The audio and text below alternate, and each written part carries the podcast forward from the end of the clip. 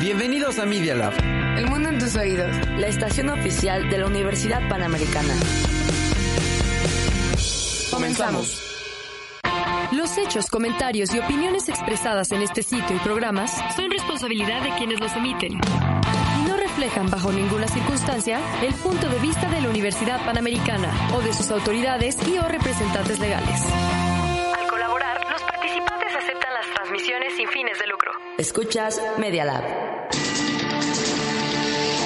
Es tiempo de escuchar Voces Universitarias, el eco de tus ideas. Análisis de temas políticos nacionales e internacionales. Invitados de actualidad, maestros, alumnos y personas de interés para nuestra comunidad. Conducen la maestra Verónica Chalita, el maestro Eduardo López, el doctor Juan Araque y el especialista Carlos Chávez. Iniciamos Voces Universitarias.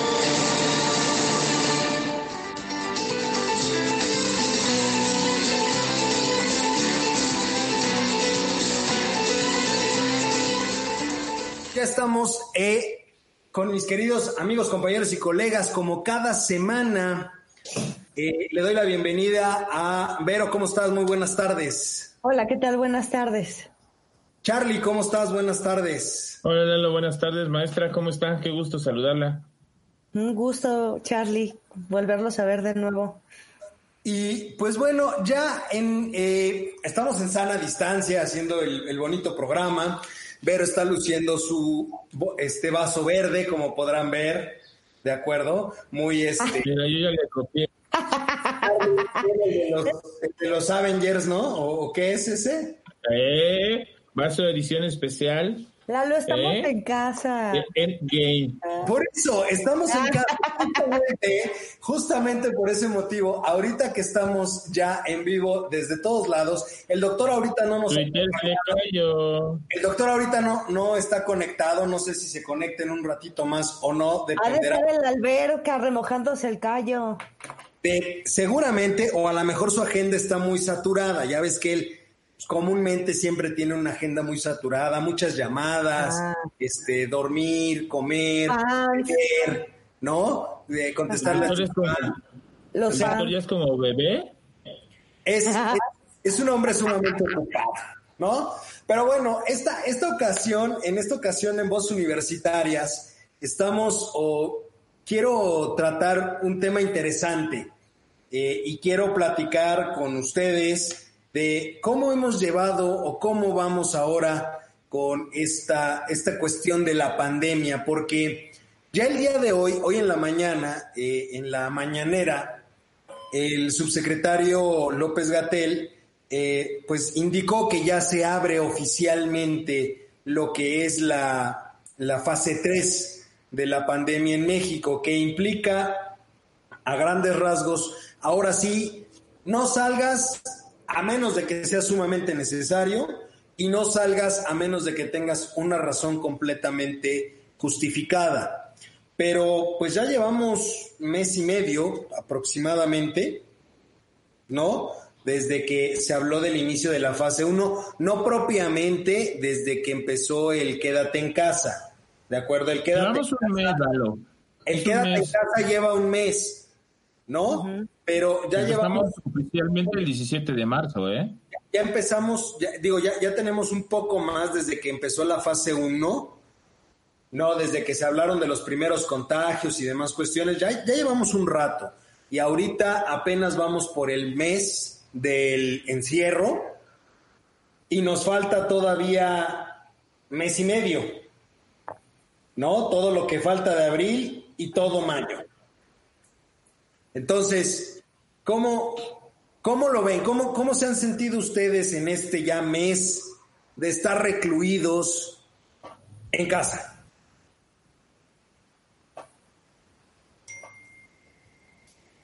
Maestra, primero.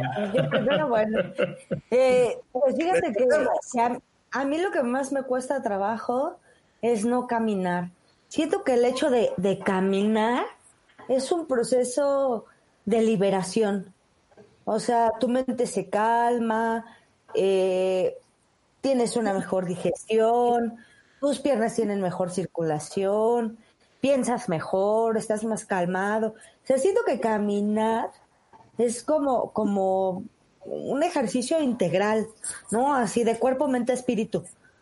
Eso es lo que, lo que yo creo, ¿no? Y entonces a mí el no caminar, sí, sí, este, sí, sí, sí, sí lo siento. Creo que a lo que más me voy a acostumbrar es a no usar zapatos.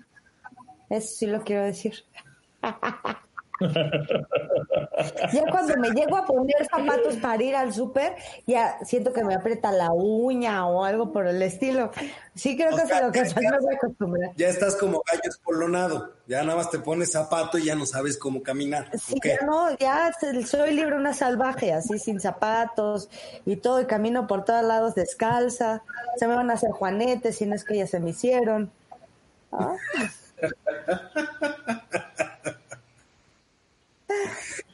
Pero yo creo que lo que más extraña, maestra, es eh, más que la caminar, digo, porque se puede caminar en la casa y se pueden hacer muchas cosas, es la salida, el paisaje, la gente, esa movilidad que teníamos, ¿no? Que, ojo, muchas veces no lo, no lo, vamos, no lo valoras de cierta forma en realidad, porque, eh, pues en, en las prisas, en el correr del día a día, pues nunca te paras a ver quién va caminando junto de ti, nunca te paras a ver. Y ahorita lo extrañas porque no lo tienes. Bien dice el refrán que uno no sabe lo que tiene hasta que lo pierde. ¿No? Ahorita todo el mundo extraña de hecho, el salir, el caminar, esto, el otro, pero porque en su momento, y en su momento no, nunca lo apreciamos. Es la realidad, o sea, a mí me pasa.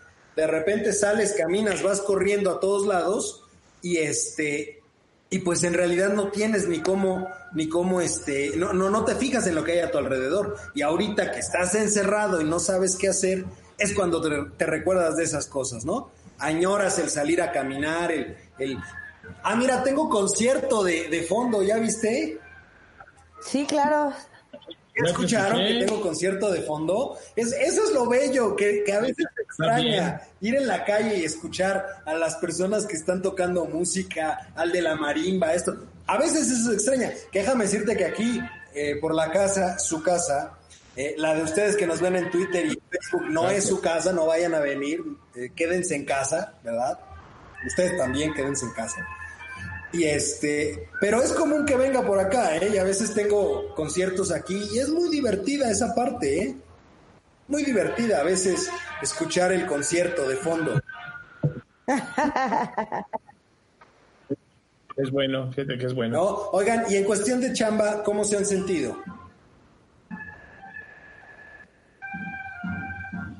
Charlie. Creo que voy a entrar yo porque no oigo a la, no oigo a la maestra. Sí. En cuestión de chamba, bien, este, sabes que es difícil mantener el horario que teníamos de oficina, ¿no?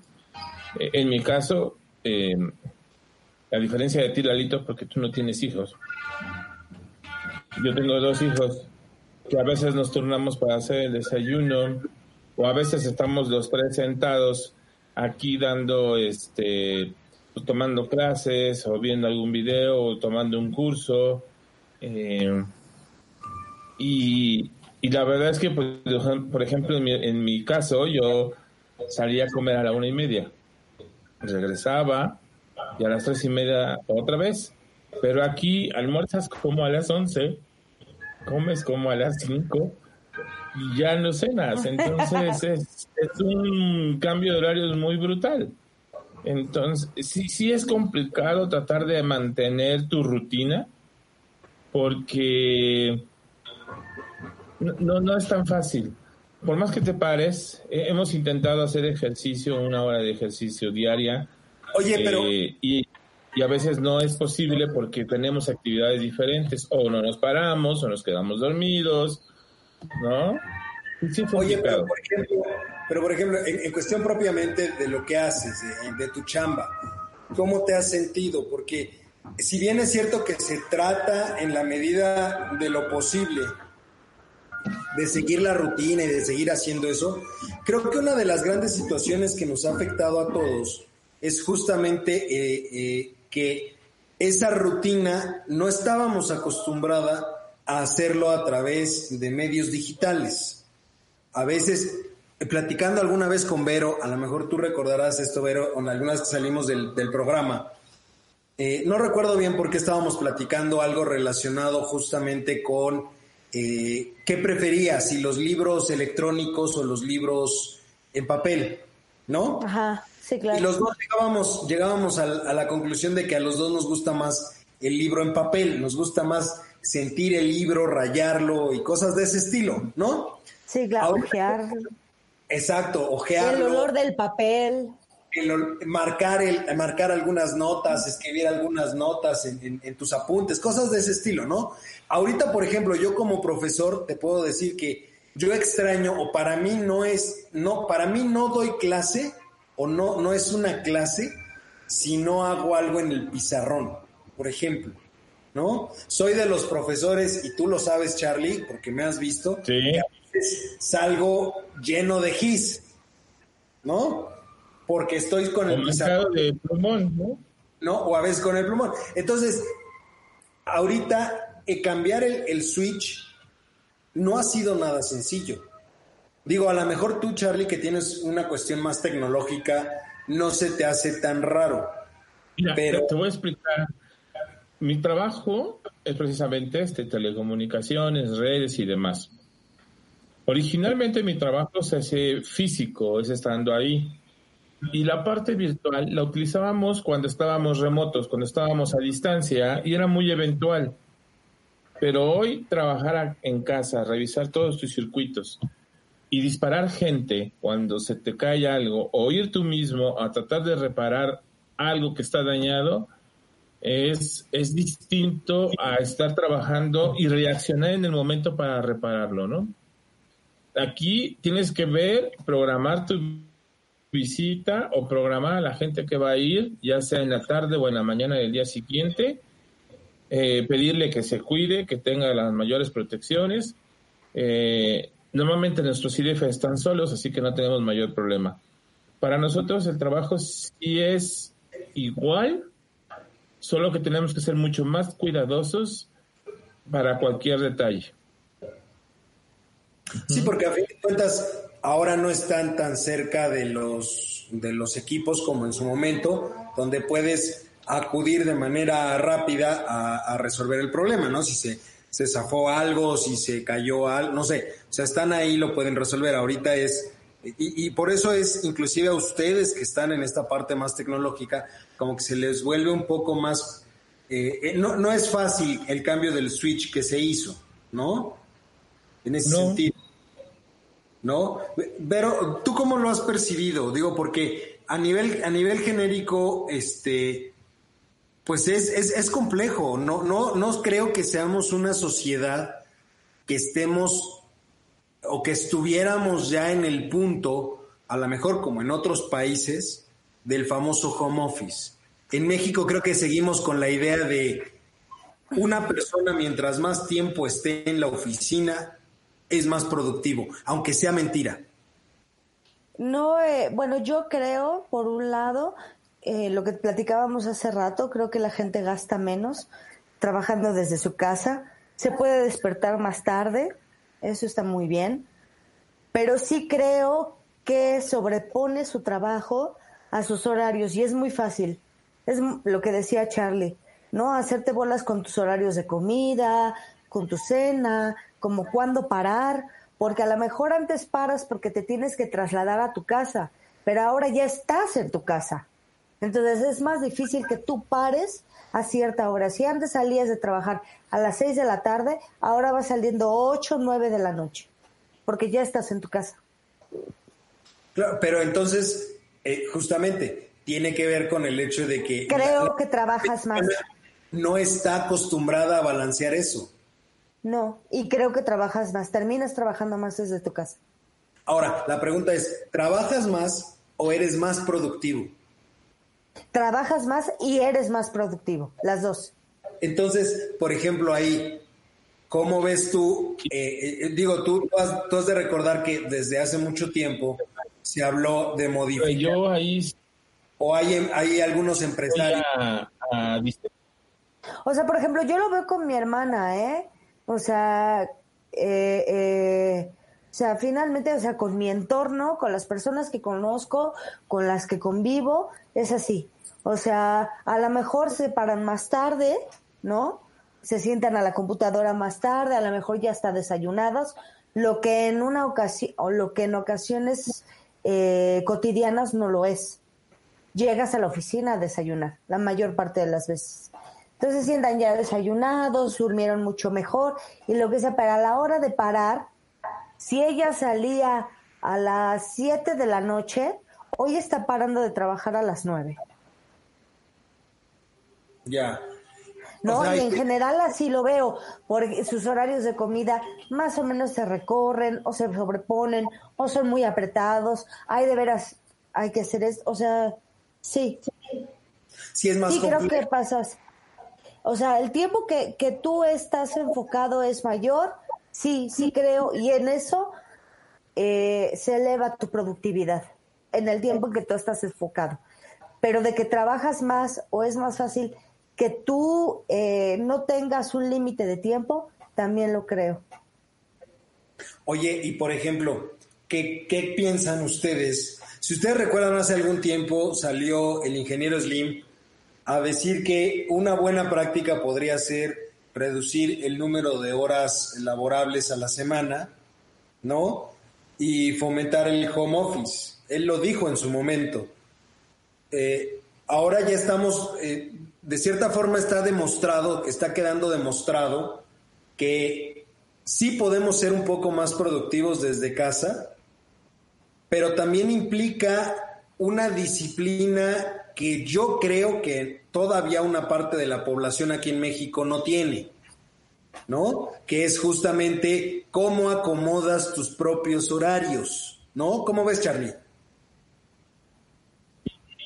Sí, yo estoy de acuerdo contigo, Lelo, pero también siento, maestra, hace rato usted decía que nos volvíamos más productivos, pero hay gente que no está haciendo home office en su casa, ¿eh? Por ejemplo, los bibliotecólogos, las personas que se encargan de acomodar los libros, de catalogarlos, ¿qué están haciendo ellos? Es un ejemplo, ¿eh? no estoy diciendo que, que, no estén trabajando, a lo mejor me callan la boca y dicen que están haciendo algo, pero ellos ¿qué hacen? No, no, no, no, por eso, o sea, la gente que trabaja con office se vuelve más productiva, sí. El home sí. office no es para todos, no, no es para todos. Es correcto. Y eso es lo que vamos a diferenciar. Lalo, me decías, horarios y demás, es casi imposible que tengas un horario fijo trabajando en una computadora y en tu casa. ¿Por, Por qué? supuesto. Lo dijo la maestra, ¿te puedes parar tarde? Es cierto. O sea, tienes una junta a las 10 de la mañana, te puedes parar a las 9, te tomas un café, te metes a bañar, sales, te peinas, te pones una playera, una corbata si quieres, si en short, te sientes frente de la compu y das la plática. Terminaste a las 11, ajá, tienes una junta a las 12, tienes una hora y te puedes apurar a trabajar otras cosas o te dedicas a las labores del hogar. Es un poco complicado porque también si no le pones atención a tu casa se te va desbordando si vives solo. Que es justamente, o sea, es el hecho también de ser, y es algo, una de las grandes carencias que tiene la sociedad mexicana. No sabemos ser organizados en algunos casos. O sea, a ver, nos, gana, nos gana el hecho de decir, no, es que ayer le metí muchísimo, hice 20 mil cosas, hoy, me, hoy no tengo juntas, hoy me voy a parar más tardecito, hoy este, a lo mejor mando tres correitos, o a lo mejor hoy me dedico nada más a ver este, películas en Netflix, a echarme el vinito, echarme el cafecito, no sé, ¿no? Pero no tenemos, o por lo menos no se ha visto claro, no, no hay esa esa cultura que sí tienen este, países como por ejemplo Reino Unido, eh, eh, Alemania, este, Suiza y demás, en donde la gente cómodamente puede, o inclusive las empresas les dicen, a ver, ¿quieres venir? Ven, no hay ningún problema, ¿quieres quedarte en tu casa? Quédate en tu casa, trabaja, haz los reportes, marca este, eh, eh, ciertas situaciones y se, se, acabó. Yo lo veo, por ejemplo, con algunos eh, exalumnos míos que ya está, y alumnos míos que están trabajando ahorita en empresas. Me platicaba uno de ellos que la forma que está teniendo la empresa de medir si realmente están cumpliendo con la jornada laboral es que desde los servidores de la, de la empresa eh, miden el tiempo desde que se conecta al servidor de la empresa hasta que se desconecta del servidor de la empresa. Entonces ahí deben de estar ellos cuando menos ocho horas conectados. Oye, Lalo, perdón. Y si dejo una conexión VPN conectada, dejo una imagen fija y me voy, ya estoy conectado, ¿no? tema. O sea, el ingenio mexicano muchísimo. A cualquiera le puede dar la vuelta y puede decir, bueno, pues exactamente. Hay dos cosas importantes que no estamos viendo. Me estás hablando Se me cayó el sistema. Dale. Me estás hablando de Europa que tiene una cultura y demás.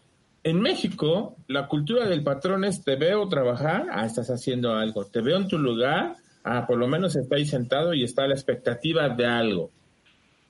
Pero el trabajo home office en México no está estipulado, no existe o no se está haciendo a gran escala. Pero ahorita es una necesidad, o sea, ahorita, ahorita es una necesidad, pero ¿cuándo lo habíamos usado? Pues justamente. ¿Cuándo lo ha hecho? Yo a lo que no voy cultura, no lo teníamos, no estamos previstos, no, no se ha hecho esto. Pero después de esto, o sea, la pregunta que sería, después de esta situación, cuando termine el encierro y podamos salir a abrazarnos todos como hermanos este, en las calles, ¿verdad? ¿Tú crees, o ustedes creen más bien, que pueda haber un cambio en cuanto a la ideología de las empresas, de las instituciones y demás? considerando este ejercicio forzado del home office? Digo, yo te lo puedo decir sinceramente. Yo, y tú lo sabes, yo siempre he dicho que soy un millennial en construcción. Jamás voy a acabar de construirme, pero estoy en construcción. Y ahora, ¿Qué año eres, Soy, soy de 1985. Ah, sí, eres millennial. Soy millennial en construcción. De los primeritos, ¿no? De los, de los, o sea, me tocó el cambio entre la Empezaron a perder a los demás. Exacto. ¿no? a mí me echaron a perder los de arriba y jamás voy a poder eh, incorporarme a los de abajo, ¿no? Entonces, en ese sentido, por ejemplo, ahorita yo te decía, para mí, lo importante, o sea, yo no me siento a gusto dando clase si no tengo un pizarrón. Y ahorita he tenido que desarrollar ciertas aptitudes o ciertas habilidades de tal manera que me conecto a la plataforma y le busqué y le hice todo. El caso es que ahora ya puedo proyectar una hoja en blanco y me pongo a escribir ahí mis rayones y entonces ya siento que estoy dando la clase. Y de repente estoy entre que ese pizarrón y me cambia un Excel y luego regreso a una videoconferencia, o sea, ese tipo de cosas o esas habilidades, digámoslo de alguna forma, yo no las tenía desarrolladas hasta antes de esto. O sea, yo decía, porque justamente yo decía en alguna situación, quiero hacerlo, pero qué flojera. No tengo un motivo para hacerlo. ¿No? No tengo un motivo para sentarme a picarle y, ver cómo funciona. ¿Te acuerdas cuando yo les dije que yo me quitaba el cañón de encima? Que yo ya no transmitía en un cañón, que les mandaba las presentaciones a los alumnos directo a sus teléfonos en tiempo real. Sí. Yo empecé a trabajar ahí con eso para justo eh, ir evolucionando en este sistema. Las clases y el sistema de educación, hemos estado platicando mucho de los...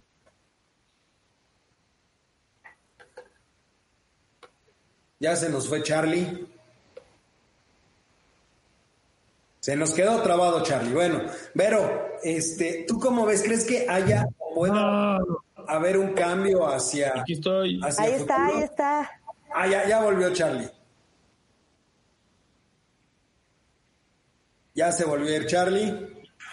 Ya, sí, sí. ¿Ya me oyen? Ah, y entonces les decíamos que la gente de TI decía hace un año que cuando era el momento para que las universidades evolucionaran. Muchos hablaban en un lapso de 5, 6 años, 7, 3 años. ¿Y qué pasó? Que llegó esta pandemia y todas las universidades tuvieron que evolucionar así. Y ahora hay que encontrar un modelo adecuado para la educación a distancia, que ya no va a ser a distancia, sino va a ser una alternativa real para gente que quiera tomar cursos en una universidad distinta a su estado y que sea con validez. Creo que es el momento adecuado hoy de probarte, de tener las herramientas necesarias y yo hoy te puedo decir que la universidad hoy está cumpliendo cabalmente con, las, con esa función.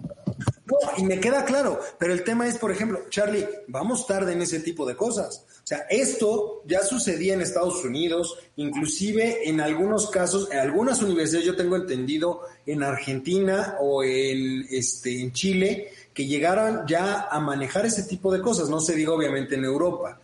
Pero en el caso de México, íbamos tarde, o sea, necesitábamos este empujón. Es una realidad, íbamos tarde. Y no solo hablando de las universidades, sino también hablando de las personas y de las empresas, ¿no? Hoy en día, por ejemplo, muchas personas no entienden o, no, se, no, no querían aceptar en su momento dar videoconferencias o capacitaciones a través de una videoconferencia porque se asumía que no era eh, una buena idea y que no se generaban las mismas habilidades. Hoy estamos viendo que sí es así. Sí puedes dar una capacitación a través de una videoconferencia, puedes tener un programa de radio. E, es un poco lo que te decía, vas desarrollando las habilidades. Como, se los di, como te lo decía yo hace rato, y, tú, y ustedes lo saben bien, yo estaba con la idea, por ejemplo, de eh, vamos a hacer las transmisiones en vivos Hoy en día, este programa de radio es o llega a muchas más personas gracias a que estamos presentes no solo en el audio del programa a través del, podcast de Apple, sino que también estamos en YouTube, estamos en Instagram, estamos en, en Facebook, estamos en Twitter, estamos en muchos lados. Entonces, en realidad también esas habilidades son básicas para la empresa. Hoy la empresa también puede estar en muchos lugares o puede llegar a muchas más personas a través del uso de las tecnologías de información. Pero creo que en el caso de México nos habíamos tardado mucho. ¿No, Vero? ¿O tú cómo lo ves? Yo insisto que esto no es para todos, que no todas las cosas se pueden hacer así de la misma manera. Yo creo que si acaso, porque tú estás considerando algo como que tú tienes tu computadora en tu casa, en tu espacio y no en todas las familias hay un dispositivo por persona, no hay un lugar por persona, o sea, que ellos puedan disponer y trabajar desde ahí, ¿no? O sea, el mismo dispositivo se lo tienen que turnar este, el esposo para trabajar, el hijo para atender sus clases en línea, la esposa para comunicarse con su familia o también para trabajar o vender algún producto o lo que sea. ¿Sabes? Un dispositivo por familia, eso es lo que normalmente hay. Bueno, pero a ver, también. Entonces las empresas ahora tendrían que darte teléfono, tendrían que darte computadora. O sea, tampoco creo que sea tan fácil, ¿eh? No, pero cada vez hay más teléfonos que son más baratos. Tú ahí me corregirás, Charlie. Va, teléfonos cada vez que son más baratos, pero que sí tienen la posibilidad o las funcionalidades a lo mejor no, efectivamente, como dice Vero, para, eh, para hacer todo lo que podríamos hacer con una computadora o algo, pero sí por lo menos para entrar a una videoconferencia como estas que estamos haciendo. Fíjate que estaba buscando, Lalo, en el IFT justo la gráfica de porcentaje de uso de Internet en México y a cuántas personas llega. No la he podido encontrar. Encontré un documento muy bueno que se llama El uso de las TICs en México. ¿No estará, ¿no estará en la UIT? No lo sé. Ahorita, lo que quiero saber es el, el, dato grueso que está diciendo la maestra, porque es muy cierto. Eh, estamos tan acostumbrados a vivir en un mundo rosa como es la UP, donde todos los chavos traen laptop, donde todos los chavos traen teléfonos de última modalidad. Pero vayamos a otra, a una prepa popular, a una prepa de un estado. ¿Cuántos de ellos traen una, por lo menos teléfono? ¿No? Ahorita estaba revisando justo esta parte de, la, de los teléfonos y dame un segundo, tengo el dato duro por aquí. Oye, Vero, en, lo que Charlie busca el dato, este, ya tenemos, digamos, desde la época de, yo recuerdo la campaña de Pancho La Bastida, él fue de los primeros que empezó a hablar de Internet, eh, eh, perdón, inglés y computación en las escuelas, en las básicas, primarias, secundarias, preparatorias. Y de ahí empezaron ciertas eh, políticas públicas que empezó a establecer los diferentes, las diferentes administraciones que iban encaminados justamente a tratar de proveer, no proveer, tratar de proveer de equipos a ciertas escuelas. Sí, Lalo, pero estamos hablando de equipos, la bastida, o sea, todavía ni existía el Internet, ni Windows, ¿no? O sea, acaso, si acaso eran las Commodore 64 las que utilizabas. o sea, no te pases, ¿no? Estamos hablando del 2000. Con sistema binario y todas esas cosas. Tan viejos, ya existía el Windows 98, el Windows 2000. Era, no nos pegues tan feo porque nos perjudica. Yo sí conocí las Commodore, maestra, yo sí las conocí. Yo ah, bueno, gracias. Miren, voy a dar un dato que me parece muy, muy importante. Probabilidad de uso de Internet por nivel de ingresos menor de 12.883 pesos, 43.7%.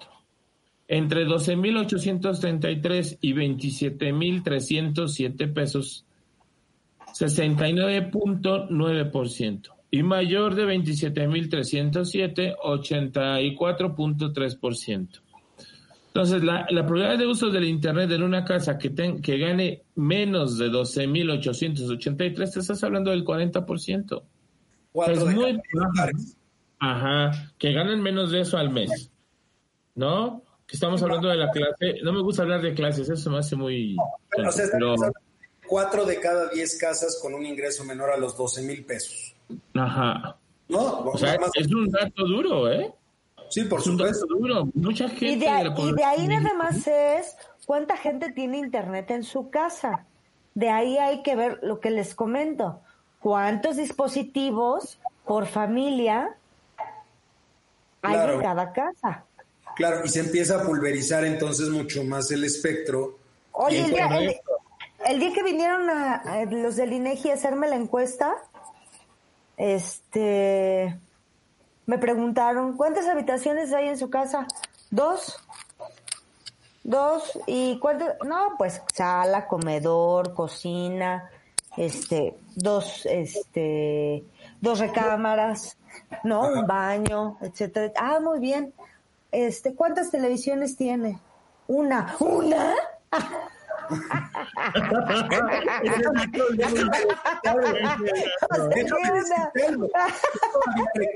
yo todavía recuerdo allá en el estado de Hidalgo, cuando nos íbamos para allá, me, recuerdo mucho, y, es, y son imágenes que, creo que no se me van a quitar jamás de la mente, de ver casitas, jacalitos así muy chiquitos de, de, de adobe, todavía algunas casas ahí de adobe y todo, y la antena parabólica enorme arriba. ¿De acuerdo? Entonces, de las primeras antenas parabólicas que empezaron a salir aquí en México. Y, ahora tú vas a cualquier eh, colonia popular, o sea, puede no tener agua, puede no tener este eh, drenaje, puede no tener, eh, pero te apuesto lo que quieras a que la mayor parte de ellas tienen el servicio de Dish o el de, o, el de, este, el que tú quieras, de, las televisiones de paga. Y ahí ves las antenas, las rojas, las azules y de todos lados. O sea, hay gente que puede no tener lo más básico, pero tiene el servicio de televisión de paga, que era en su momento, digamos, lo que, se, lo que más se buscaba. Hoy, yo creo que en realidad muchas personas, muchas de esas personas van a preferir prescindir de una televisión de paga con tal de tener un servicio de internet. Porque ya todo lo que, lo que tú hacías con televisión de paga ahora lo puedes ver a través de internet. ¿No? Y efectivamente, a lo mejor tienen un dispositivo, uno solo, ¿no? Pero también cada vez salen más dispositivos más baratos que la gente empieza a consumir y entonces cambia la, la circunstancia. ¿No? Ahora Entonces, no, no, estás volviendo a segmentar, ¿sabes? Estás volviendo a segmentar porque estás volviendo a pensar en gente que puede consumir y comprar aunque sea un dispositivo mediano. Entonces, me estás diciendo que la, que, la gente que tiene, mm, que percibe muchísimo menos ingreso de lo que estaba diciendo este Charlie, entonces no tiene por qué educarse. Si hubiera un sistema a distancia. De acuerdo, sí, tienes toda la razón. Tienes toda la razón. Sí, pero entonces, de todas o sea, ahí la pregunta más bien sería, qué se tendría que hacer o hacia dónde tendríamos que voltear, porque es una realidad que se va a dar día a día. Hoy, hoy por hoy la gente está más intercomunicada, aun cuando tenga muy bajos recursos.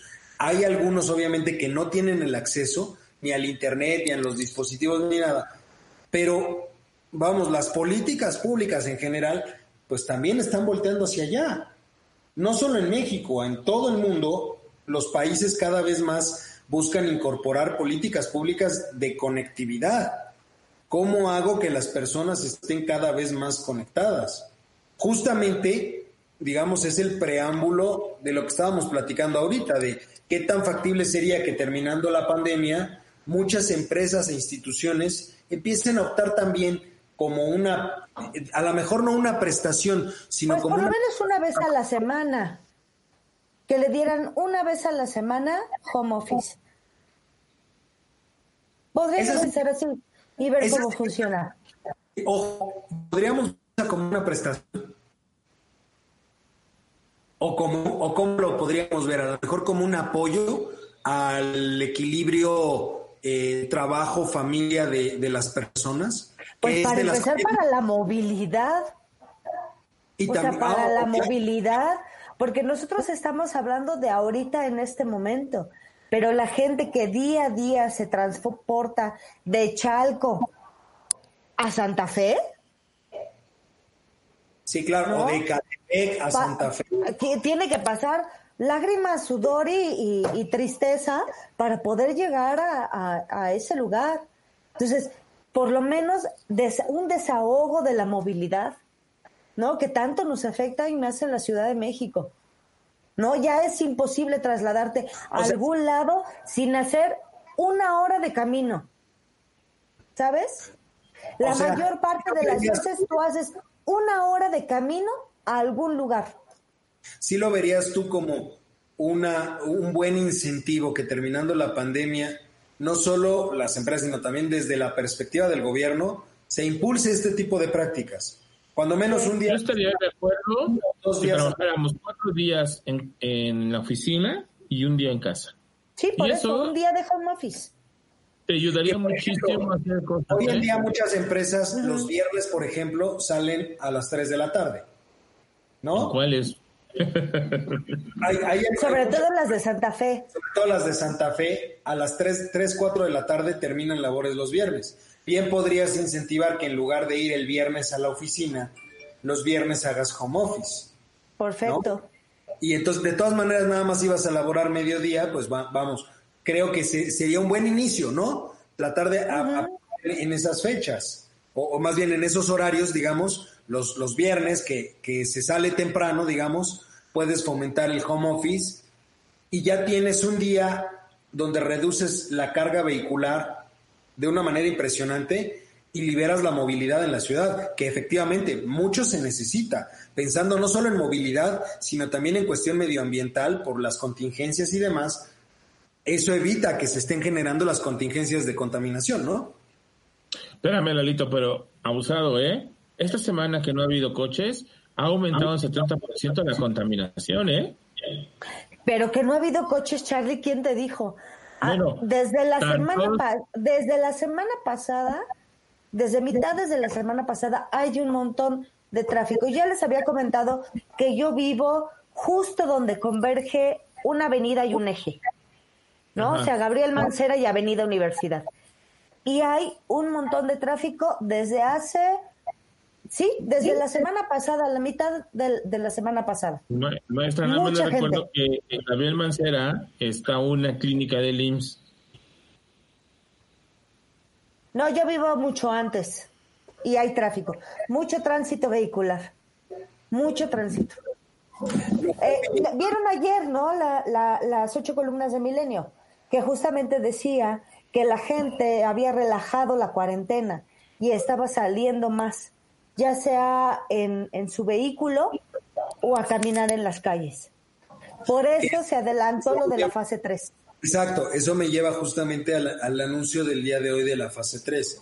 Justamente pensando en que la gente empezó a relajarse en cuanto a las medidas de seguridad de quedarse en casa, creo que por ese motivo también el subsecretario decidió o se decidió desde el Consejo de Salubridad General elevar a la fase 3, en donde ya no sales porque, o sea, tú me lo decías hace rato, ¿no, Vero? tenemos que quedar prácticamente a, a la conciencia de las personas, si realmente te quedas en casa o no te quedas en casa. Salvo en algunos lugares, decíamos, el caso del Estado de México, en Naucalpan, eh, también en el caso de, Jalisco, en todo el estado de Jalisco, el gobernador dijo, nadie sale a menos de que haya una razón eh, realmente fuerte para que salgas de casa.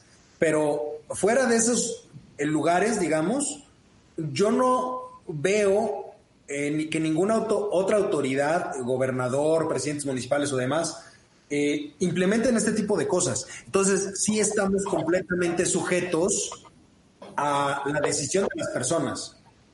¿no? De si te quedas o no te quedas. Sí, claro.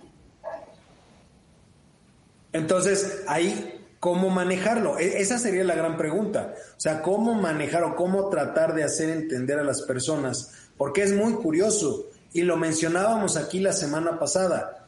Hay gente que todavía no cree que es social. Es cierto. es cierto.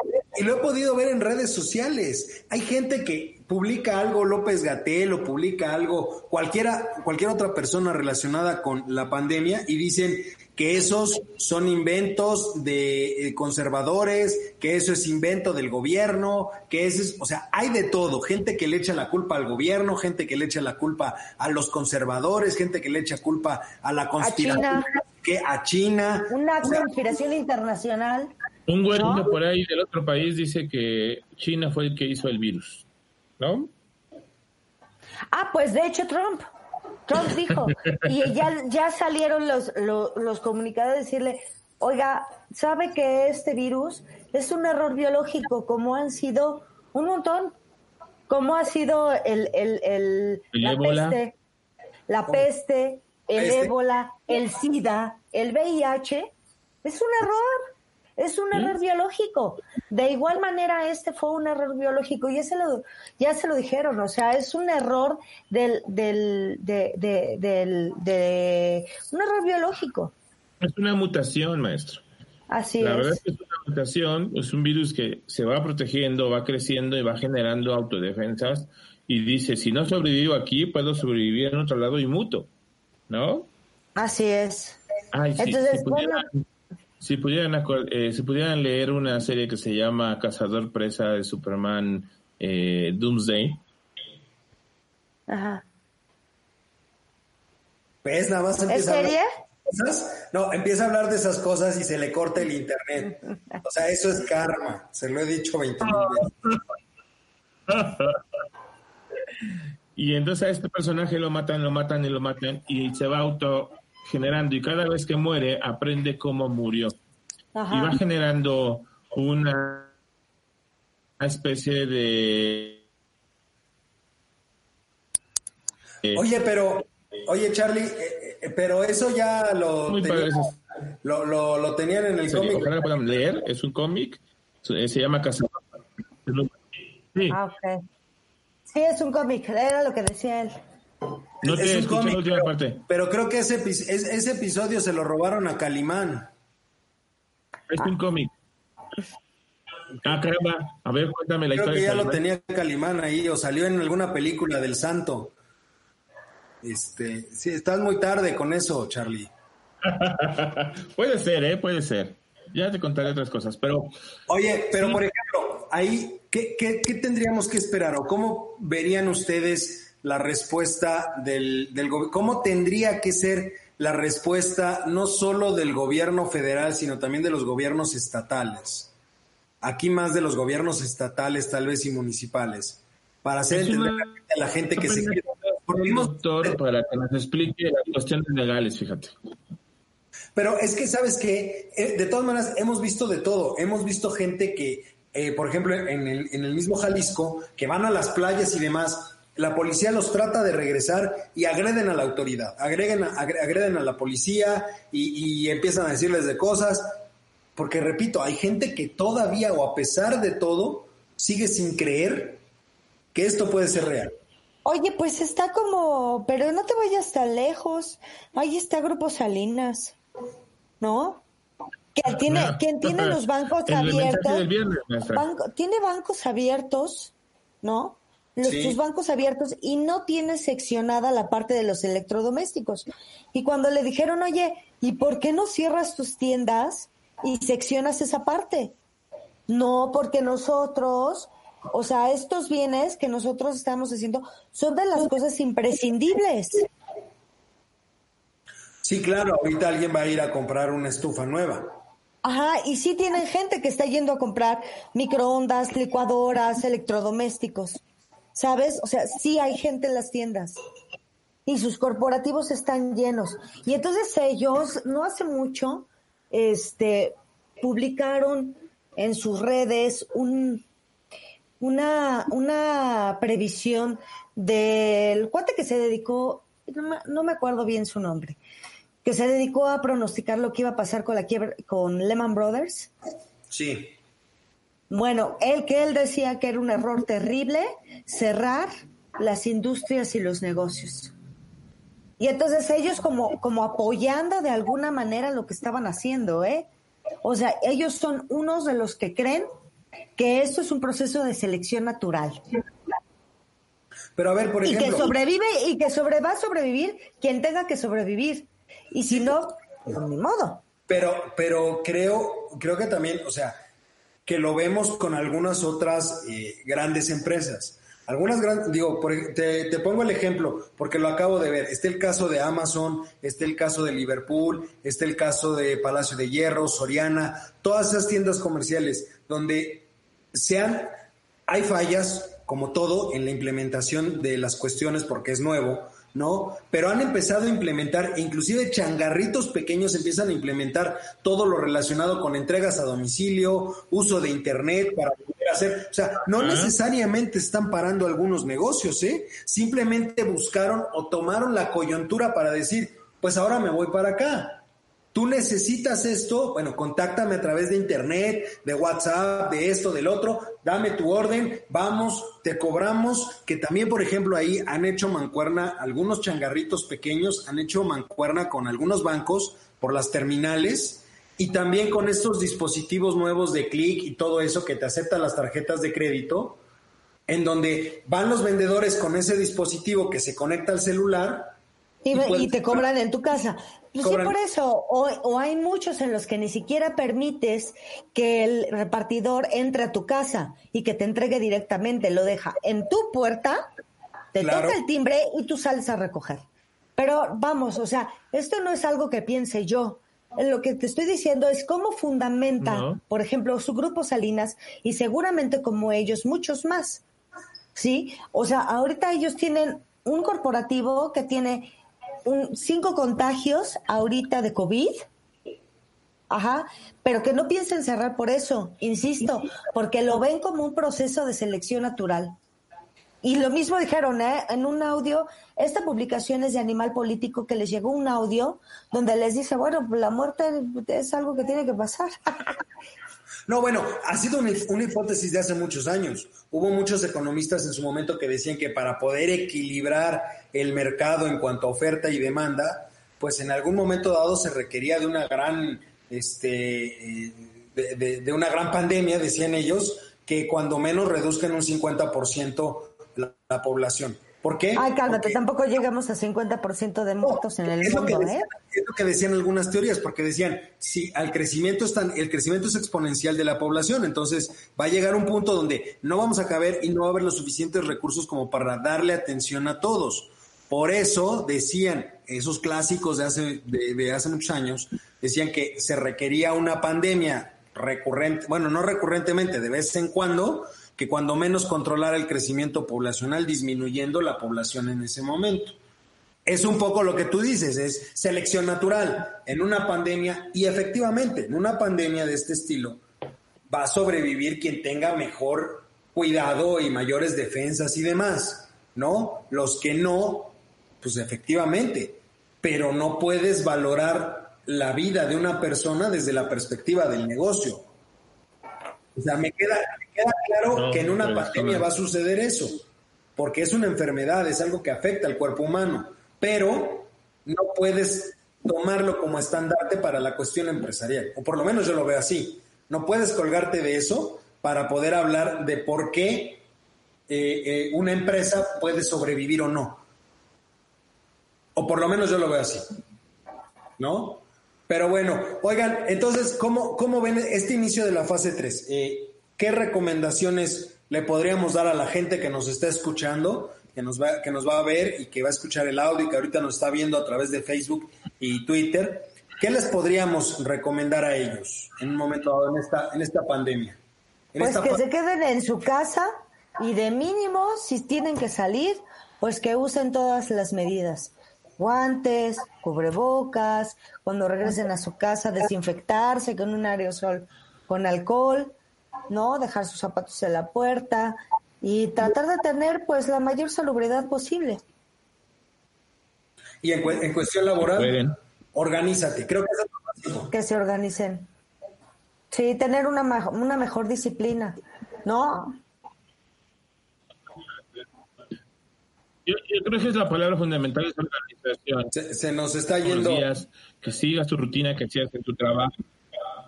¿Quién? Tú, Charlie. Ah. Oye, Charlie, aprovechando, esto, lo único que yo te pediría, algún consejo, porque estamos también en la época donde todo el mundo, y me incluyo, nos, nos ponemos como, como energúmenos y nos cambiamos de nombre y de color, porque falla mucho el Internet. ¿Qué recomendaciones le darías tú a la gente que ahorita está en el home office en cuestión tecnológica para, para minorar de cierta forma ese tipo de cosas? Híjole, a ver, si lo quieres para una videoconferencia, tendrías que desconectar a toda la gente que está conectada a tu red y dejar solo exclusivamente el aparato que, se esté, eh, el que estás usando para que tenga una conexión limpia. ¿Sí me explico? Yo ahorita tengo mi iPad, tengo mi teléfono, mis hijos están trabajando, entonces sí tengo mayor, menor disminución. Y aparte tengo un internet muy, muy pobre. Entonces, pero fundamental eso, si requieren mayor calidad, desconecten todo. Televisión, Alexa, eh, lo que tengan conectado a Internet, cualquier cosa de Internet de las cosas, valga la redundancia, es, eso sáquenlo ahorita para que tengan una mejor conexión.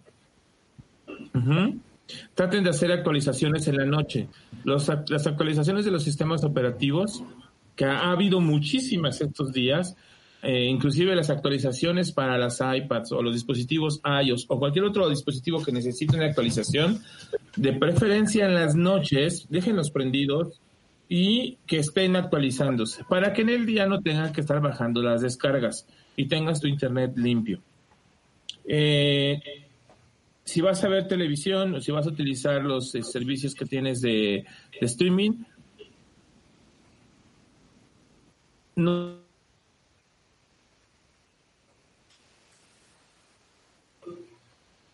O sea, en este caso, Charlie tendría que haber desconectado a todo el mundo de su casa para poder tener un buen internet y atender el programa de radio. Pero no lo hizo. Del Internet de las cosas. El Internet, del Internet de las cosas, Sheinbaum. y era purificación carpintero. Ah, sí, Me acordé, me acordé. Y si le puedo explicar, si quieren les doy una clase de eso, puedo explicarles que estamos hablando y sobre todo si tienen hiperversión 6 más todavía, es complejo el asunto, pero sí se puede. Pues fíjate que me gustaría mucho, a lo mejor en algún momento dado, que hagamos eh, y ya lo platicaré contigo, Charlie, eh, porque sí, sí me he dado cuenta que a veces hay muchas dudas respecto a esto, ¿no? O sea, a mí me pasó, o sea, yo hablé como, como loco a la compañía de, internet diciéndoles, oye, pues es que está mal, y me explicaban que algo que nunca se dice y mucha gente no alcanzamos a entender. ¿no? Que me dicen, es que usted tiene un plan de internet de 80 megas este, de bajada y le digo, pero yo acabo de hacer la prueba esta en el, en el, en el aparato este y me dice que nada más tengo 30. Y me dicen, ah, por cable tiene 80. Ajá. Por Wi-Fi tiene 30. Y esas son cosas que no se dicen, ¿eh? Pero eso es mentira, Lito, ¿eh? Lo que no te han dicho es que han sobrevendido el internet de tu cuadra. Por supuesto. Mira, te los voy a explicar rapidísimo. Imagínate un tubo de este 10 centímetros de diámetro. Ajá. Ajá. Y estás tú solito en la cuadra. ¿Cuánto te va a llegar de agua? Puta. Los a todo 10 dar. centímetros. Centímetros El se va a llenar, ¿no? Ajá. Llegó tu vecino. ¿Ok? Sí. Ya saca una parte de esa agua, ya no vas a tener la misma presión, pero sigues teniendo buena presión y ni cuenta te das. Ahora, no nada más llegó tu vecino, ya se llenó toda tu cuadra y estás hablando de 15 familias. Ya no te va a llegar la misma cantidad de agua. No, pues no. A menos de que todos los demás cierren su llave y entonces ahora sí. Pero imagínate a las 7 de la mañana que todo se está bañando, ¿qué va a pasar con tu agua? De agotita. Es correcto, y eso es lo que está sucediendo. Eso fue lo que han hecho y lo que seguirán haciendo es sobrevendiendo tu internet. Ahora, te dicen, te doy 100 megas. Sí, de bajada. Para poder subir tus cosas te dan 10, te dan más, te dan menos, perdón. Mucho menos de lo que te dan para bajar. O sea, son dos cosas distintas, ¿eh? Justamente, entonces, digo, valdría la pena en algún momento este, platicar aquí, hacer una pequeña cápsula, ¿no? De recomendaciones tecnológicas para este mes y medio que todavía nos falta, porque todavía nos falta mes y medio, ojo, Es correcto. de abril, todavía nos Terrible. falta mes y medio, entonces creo que valdría la pena hacer cápsulas de este estilo. Hagan ejercicio en sus casas, yoga, párense a- de cabeza. Vamos a hacer un en vivo con Vero dando clases de yoga, ¿verdad? No se la pierdan próximamente. Vamos a hacer yoga con la profesora Verónica Chalita. Sí, ¿Verdad? no, no es mala idea hacer yoga, este, cursos de chambritas, este, no lo sé, algo que tengan que hacer, ¿no? Ajá, pues Sí. si, si Anaí saliendo hizo la- el video de la receta para hacer frijoladas, que, que nosotros no hagamos una. Sí, totalmente de acuerdo. Fíjate que no es mala idea, les voy a enseñar cómo se arregla cuando no tienes una llave de paso en tu casa. Ok. Sin soldadura, ¿eh? No, ya me- Eso. Ay, lo tuve que arreglar. ¿Eh? Ya lo escuchó usted de primera mano. Vamos a tener aquí cursos de plomería, de Plomería. la, la maestra Chalita, ¿verdad? Yo no, yo, yo cada martes o cada, cada martes los veo en Voces Universitarias, el eco de tus ideas, para seguir platicando sobre los temas de mayor relevancia. Vero, muchísimas gracias. Charlie, Gracias a todos. gracias. No nos pudo acompañar, pero bueno, eh, pues nos escuchamos la próxima semana, ¿no? Muy Este, ameno. Adiós, Tobias. eh, Adiós, Tobías. Tobías también so- es muy inclusivo, ¿no? Tobías este, también nos saluda. Pero bueno, mil gracias, cuídense mucho y nos escuchamos la próxima semana. Hasta luego. Hasta la próxima. Adiós, cuídense.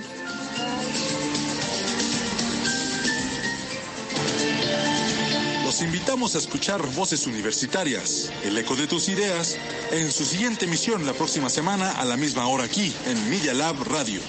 Muchas gracias por acompañarnos. Estás escuchando Media Lab, El Mundo en tus Oídos, la estación oficial de la Universidad Panamericana.